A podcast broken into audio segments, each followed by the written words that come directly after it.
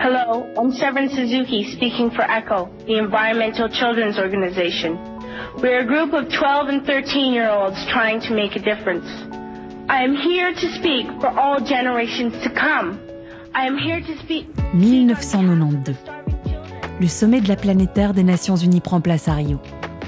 Le dernier jour des conférences, une jeune Canadienne de 12 ans exhorte les dirigeants du monde à agir pour préserver l'environnement. Moi, j'avais 4 ans. Je ne m'en souviens pas, on n'avait pas la télé de toute façon et ça n'avait pas l'air de préoccuper mes parents, ces histoires de climat. Il y a quelques années, je suis tombée sur un reportage sur cette jeune fille devenue femme et j'ai revu son discours qui m'a fait étrangement penser à celui de Greta Thunberg en 2018. Elle avait à peine 12 ans et elle était en colère. You grown up say you love us, but I challenge you, please, make your actions reflect your words. Thank you.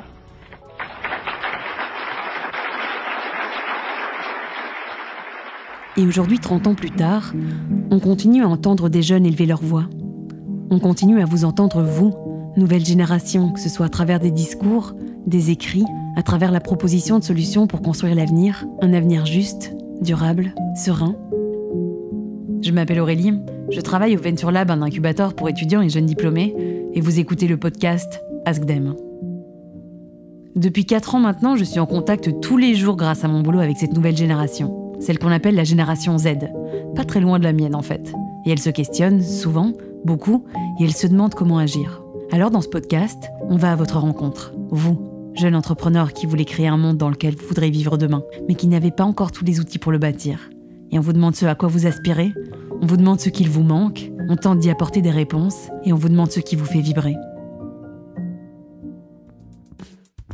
Avant de rentrer dans le vif du sujet, et puisque c'est le premier épisode, on va prendre une minute pour comprendre ce qui se cache derrière le développement durable.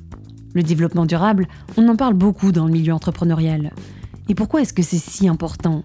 Eh bien parce qu'en 2022, on sait que l'entreprise ne devrait plus avoir une vision purement économique du monde et qu'elle doit inclure les aspects environnementaux et sociaux.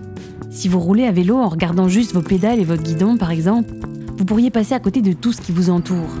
L'état de la route, les piétons, les autres cyclistes, les automobilistes, et de ne pas prendre en compte cette véritable symphonie, c'est dangereux. Et c'est justement ça le développement durable. Chercher à concilier tous les éléments qui nous entourent, c'est-à-dire pour une entreprise, les éléments économiques, sociaux et environnementaux dans le but de ne pas compromettre la vie des générations futures. Mais concrètement, par où commencer? Et comment s'y prend-on? Eh bien, une proposition a été faite par l'ONU avec la création des 17 objectifs de développement durable. Pour bien comprendre en quoi ça consistait, je me suis renseignée sur le site de l'ONU et j'ai regardé pas mal de vidéos sur YouTube. Et je suis tombée sur celle-ci, de Florence Porcel. C'est parti pour euh, transformer le monde. Transformer notre monde, le programme de développement durable à l'horizon 2030. On dirait un slogan, et c'est pas tout à fait faux, mais c'est surtout un vrai programme qui a été signé par les 193 pays de l'ONU en 2015 pour permettre à l'ensemble de la population de vivre dans de meilleures conditions, dans des écosystèmes en meilleure forme. Parce que soyons honnêtes, hein, on est dans la merde. Ah si si si. Bon, Florence, elle n'est pas hyper positive. Je comprends, mais malgré tout, je trouve ça assez rassurant, moi, de savoir qu'on a un langage commun pour construire un avenir qui a du sens, respectueux de sa planète, de son environnement et de tous ses habitants.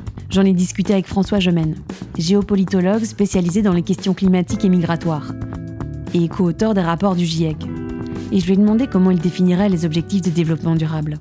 Je vois les objectifs de développement durable comme une sorte de, de, de carte qui nous permettent de naviguer l'époque actuelle en essayant de garder la Terre habitable pour tous et pour toutes, euh, et en particulier pour les, pour les plus vulnérables.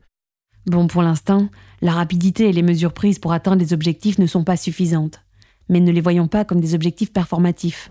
C'est difficile de chiffrer ces objectifs parce qu'ils peuvent parfois apparaître un peu comme des vœux pieux ou comme des euh, comme des comme des vœux que Miss Belgique euh, proclamerait lors de la cérémonie de couronnement mais je crois que ces objectifs n'existeront euh, que s'ils sont connus diffusés et surtout que si les gens s'en emparent et les mettent véritablement en application.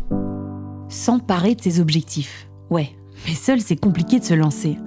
Donc peut-être qu'il faut le voir comme une sorte de mouvement collectif. En intégrant les ODD dans son projet entrepreneurial, on rejoindrait en quelque sorte une communauté mondiale de jeunes, entre autres, qui se mobilisent pour créer le monde de demain.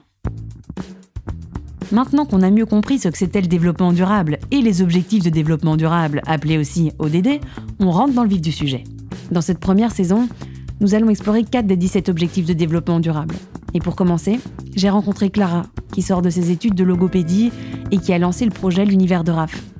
Alors l'univers de RAF, c'est euh, une SBL qui euh, en fait euh, vise à faciliter la vie quotidienne des parents d'enfants porteurs de handicap en leur proposant dans un premier temps en fait une boîte à outils qui va prendre la forme d'une plateforme où les parents pourront trouver un grand nombre de solutions en Wallonie pour vraiment répondre à leurs problèmes du quotidien. Et donc ça peut aller de, de choses dont, auxquelles on s'attend en se disant bah, les courses c'est difficile, euh, pouvoir se déplacer avec son enfant c'est difficile, trouver une activité c'est difficile, mais ça réside aussi dans euh, quel cadeau est-ce que je conseille aux grands-parents à Noël euh, à offrir à mon enfant, euh, quand est-ce que moi je prends du temps pour moi, euh, comment est-ce que je peux faire pour euh, partir en vacances avec mon enfant ou comment est-ce que je peux permettre à mon enfant de partir en vacances sans moi.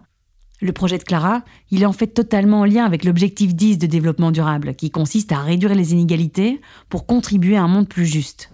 Comme tous les parents, les parents d'enfants porteurs de handicap, ils doivent revoir leur quotidien avec un enfant. Ils ont des dépenses supplémentaires liées à leur enfant. Euh, ils doivent vraiment repenser leur vie quotidienne.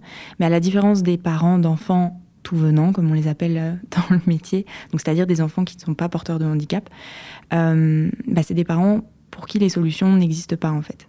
Donc un enfant, un parent qui va vouloir faire garder son enfant aura beaucoup moins de solutions que un parent d'enfant tout venant.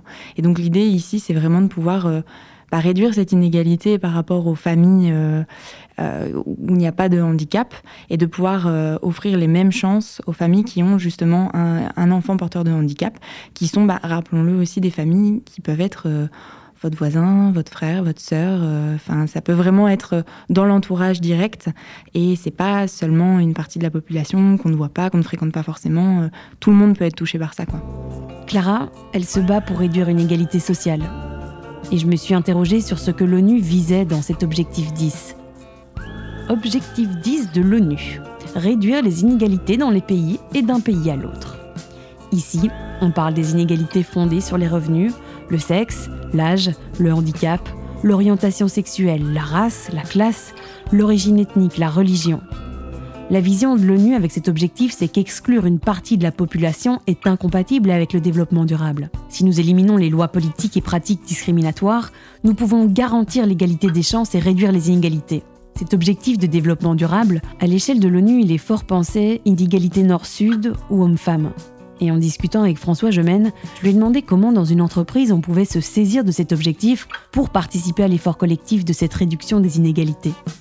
Je pense que dans le milieu de l'entreprise, il y a une urgence à lutter contre les discriminations. Euh, contre les discriminations en fonction de l'âge, en fonction euh, du sexe, mais aussi et surtout en fonction de l'origine. Euh, quand on regarde les études qui sont faites, notamment avec des études qu'on appelle des études de testing, où on va envoyer le même CV en réponse à la même offre d'emploi et un CV qui porte le nom, un nom à consonance française et un nom à consonance étrangère, on va voir que le CV de la personne qui s'appelle, disons, François, aura beaucoup plus de chances d'être examiné, que François aura beaucoup plus de chances d'être convoqué pour un entretien que le CV, disons, d'une personne qui s'appelle Karim. Et ça, c'est vraiment une inégalité criante et vraiment injustifiable. S'il y bien une inégalité fondamentale aujourd'hui, c'est celle de son lieu de naissance et le fait que euh, le, le destin et les possibilités, les opportunités qui vont s'ouvrir à vous seront souvent très différentes en fonction de l'endroit où vous êtes né ou en fonction de l'endroit où vos parents euh, ou grands-parents sont nés. Et donc ça, ça me paraît être une sorte d'injustice fondamentale et c'est vraiment là que l'entreprise a le pouvoir de réduire cette inégalité. Et je pense vraiment que le, le travail, le milieu de l'entreprise, permet véritablement aussi une, une émancipation. Et ce sont les discriminations aujourd'hui qui cassent l'égalité des chances et qui trahissent cette promesse d'égalité des chances. Ce sont non seulement euh, des talents et des richesses dont les entreprises se privent, mais ce sont aussi des gens qui voudraient s'intégrer et à qui on oppose une fin de non-recevoir, c'est vraiment pour moi un secteur dans les entreprises dans lequel les entreprises doivent s'engager à fond. Le jour où j'ai vu Clara, je lui ai dit que chaque fois que je rencontrais des gens comme elle qui ont un besoin viscéral de créer une initiative pour faire bouger les lignes, j'étais impressionnée. Et pourtant, pour Clara, bien qu'elle se batte pour réduire les inégalités, naturellement, parce qu'elle a son projet dans les tripes, elle se pose souvent des questions. Elle n'a pas toujours les réponses et elle se demande comment s'y prendre. Alors je lui ai proposé de lui filer un coup de main. Elle, elle continue à mettre cette super énergie dans ce projet qui a tellement de sens. Et moi, je rassemble ces questionnements liés aux objectifs de développement durable et je tente d'y répondre avec l'aide d'un expert. Ici, François Gemène. Ça, c'était la première question de Clara. Comment dépasser en fait les, stéréotypes qu'on a de, de minorité euh, Comment est-ce qu'on fait pour changer les mentalités autour de ça? Il y a vraiment un, je dirais pas juste un effort de communication ou de persuasion, mais c'est aussi un effort de connaissance et de rencontre.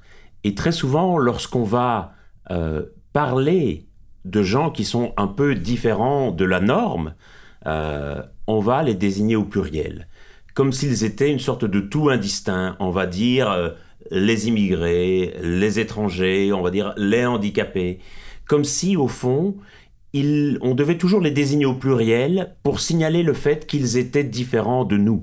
Et on va vraiment construire une sorte de, groupe d'identité collective autour du nous et du eux. Et donc si on les désigne au pluriel, on va avoir tendance à les voir comme des autres, comme des gens différents de nous-mêmes. Et je crois vraiment que c'est la rencontre avec ces personnes, dans leur singularité, dans leur individualité, qui va faire que nous réaliserons que ces gens sont au fond exactement pareils à nous et que ce n'est pas leur condition d'étrangers ou de handicapés qui va définir leur identité et que derrière cela, il y a aussi des gens qui vont être, je ne sais qui vont être maladroits, des gens qui vont être très drôles, des gens qui vont être fans de James Bond, des gens qui vont adorer les lasagnes et d'autres qui vont détester les choux de Bruxelles. Et que ce sont aussi des marqueurs de l'identité de chacun. Et je crois que vraiment en termes de, en, termes de, communication pour dépasser ces préjugés, il faut parler de chacune de ces personnes au singulier plutôt qu'au pluriel. Adorer les lasagnes ou détester les choux de Bruxelles Ça me fait penser à une conversation que j'ai eue avec une amie. Elle me disait, quel que soit l'endroit d'où on vient, quelle que soit la langue qu'on parle, au final, on coupe tous les concombres de la même manière. Clara, elle avait entendu parler des ODD, mais elle ne les avait jamais utilisés comme une sorte de boussole stratégique pour son projet. Avant qu'on se voit, je lui ai demandé de lire ce fameux objectif 10 sur le site de l'ONU. Elle a été plutôt perplexe à sa lecture, je dois dire. C'est long, il y a plein de sous-objectifs, et en plus c'est hyper ambitieux. C'est tellement vaste comme objectif, c'est tellement, tellement dense, il y a tellement de, thématiques qui sont touchées par les inégalités, euh, ou même au sein d'une même thématique, par quoi on commence pour vraiment avoir de l'impact? Est-ce qu'on est qu'on commence à une petite échelle? Euh, est-ce qu'on commence à une échelle locale, de vraiment toucher autour de soi? Est-ce que être dans un cabinet de logopédie, c'est déjà euh, participer à réduire les inégalités et avoir cet impact-là sur ses patients? Est-ce que créer un projet entrepreneurial, bah, c'est avoir peut-être au niveau de la Wallonie avoir plus d'impact? Est-ce qu'à un moment il faut commencer à devenir à monter plus au niveau politique? Par où commencer? À chaque fois que je discute avec des jeunes des ODD, cette question revient. La durabilité, cet océan d'incertitude et d'inconnus. Vous avez déjà fait le test de demander au cours d'un souper avec des amis ou avec de la famille ce que ça veut dire pour eux développement durable En 2022, c'est assez rare qu'on le définisse de la même manière. Alors comment savoir par où commencer si la compréhension même du concept n'est pas claire? En fait, ça nous ramène à cette étape indispensable qui est de comprendre pour pouvoir agir concrètement ensuite. Pour en revenir aux ODD et en particulier à cet objectif 10, réduire les inégalités, étape numéro 1, il faut comprendre ce qui se cache derrière ne pas juste surfer sur le concept. Se demander s'il y a des outils ou des méthodologies pour réduire les inégalités. Étape numéro 2, il faut traduire cet objectif en action.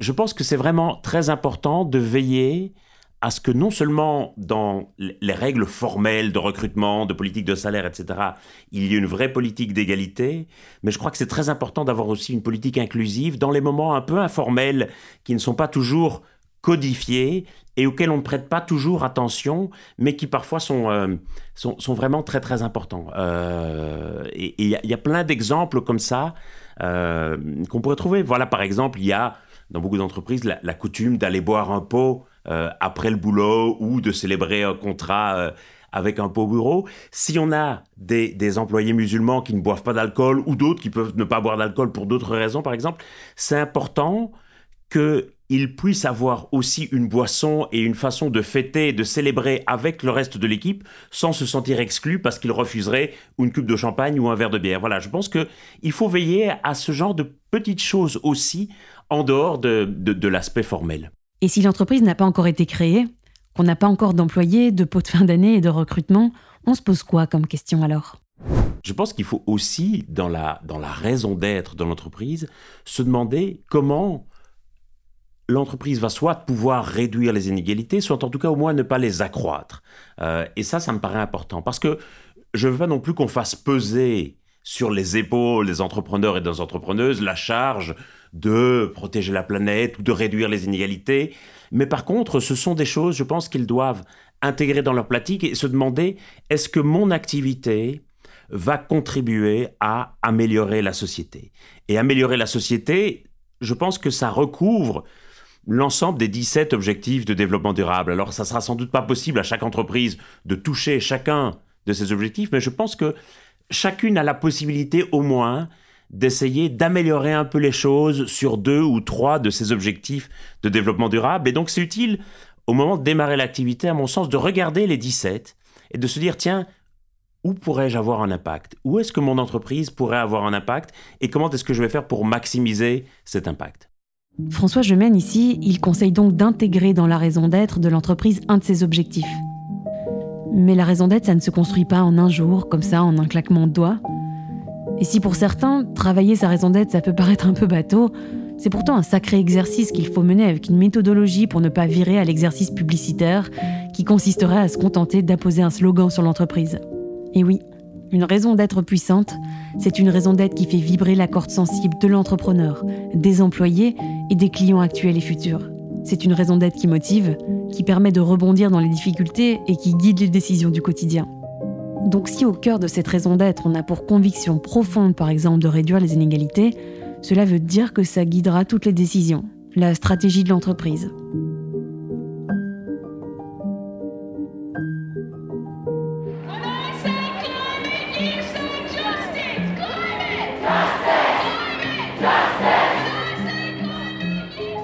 Quand j'entends parler d'activisme ou de militantisme, je l'associe souvent à des personnes qui descendent dans la rue, qui défendent une cause, qui élèvent leur voix. Je ne l'associais pas vraiment à la base à une entreprise engagée. Avant, l'idée même qu'une entreprise puisse avoir une autre vocation que celle de la rentabilité paraissait plus qu'originale. Et aujourd'hui, on dirait bien que ça change. Dans quelle mesure est-ce que euh, activiste et entrepreneur, c'est deux termes différents?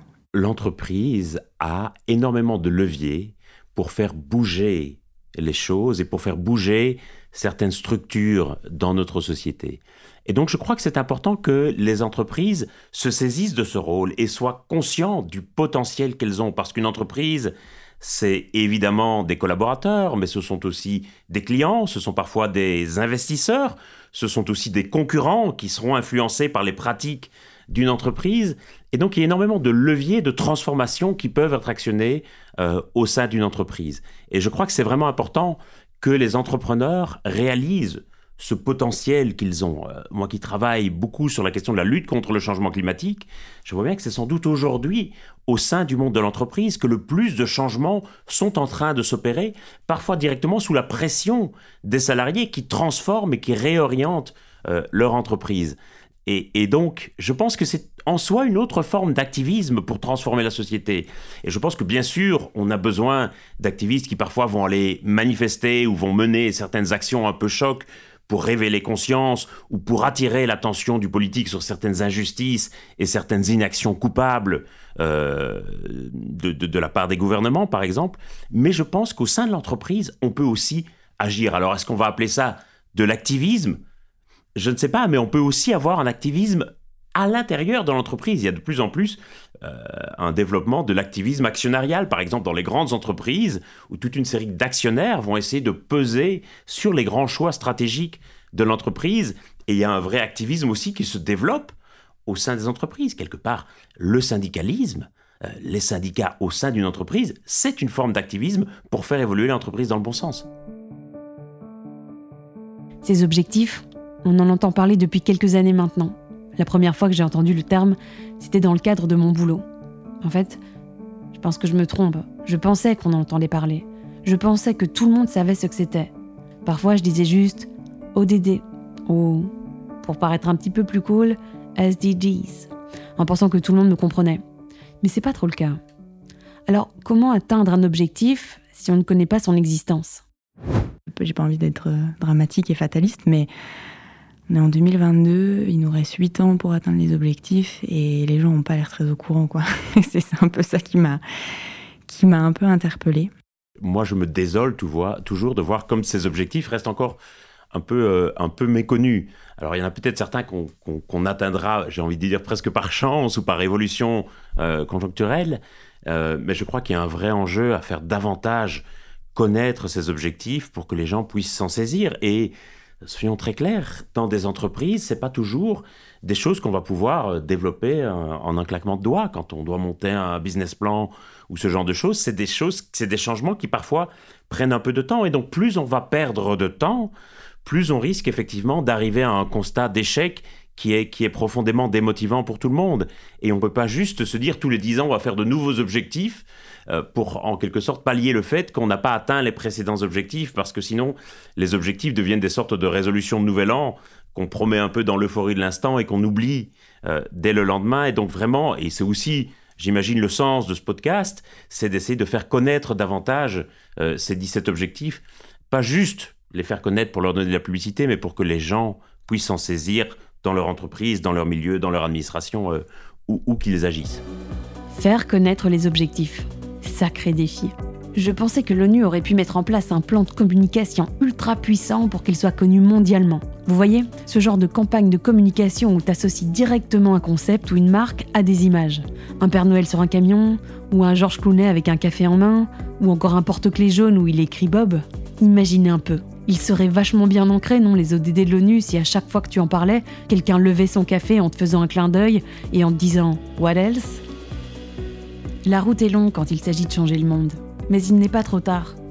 La première étape, c'est d'accepter la complexité de ces enjeux sociétaux et des actions à mettre en place pour avoir concrètement de l'impact. Ensuite, il faut comprendre ces enjeux, s'informer, et c'est déjà ce que vous êtes en train de faire en écoutant ce podcast. S'intéresser, c'est déjà avancer. Comprendre d'abord pour agir ensuite. Votre premier pas ici, c'était d'essayer de comprendre. Et vous ne voyez peut-être pas encore ce qui a germé en vous, mais ayez confiance. Pour clôturer cet épisode, s'il fallait retenir trois éléments clés, je dirais numéro 1, il faut prendre du temps pour s'informer. Numéro 2, posez-vous cette question. Est-ce que mon activité, mon projet, mon entreprise contribue à améliorer la société? Numéro 3, il y a une urgence à lutter contre les discriminations. Et l'entreprise peut se saisir de ce rôle. Elle a énormément de leviers pour faire bouger les lignes. À la fin de chaque épisode, je demande à l'expert que je rencontre de nous partager une œuvre. Et voici celle que François Gemène nous conseille, avec un soupçon de légèreté et de philosophie. Tinta au Tibet, parce qu'il montre quelque part le, courage et la force de, de la persévérance et de conserver cette espérance, et qui montre à la fin que même l'abominable est bon. Et je crois que c'est le plus beau message qu'on puisse transmettre. Pour aller plus loin, je vous partage des ressources sur notre blog du Venture Lab pour continuer à vous imprégner de ces 17 objectifs mondiaux. C'était un podcast réalisé par le Venture Lab, un incubateur pour les jeunes entrepreneurs du pôle académique Liège-Luxembourg, et produit grâce au soutien de la Loterie nationale et de ses joueurs.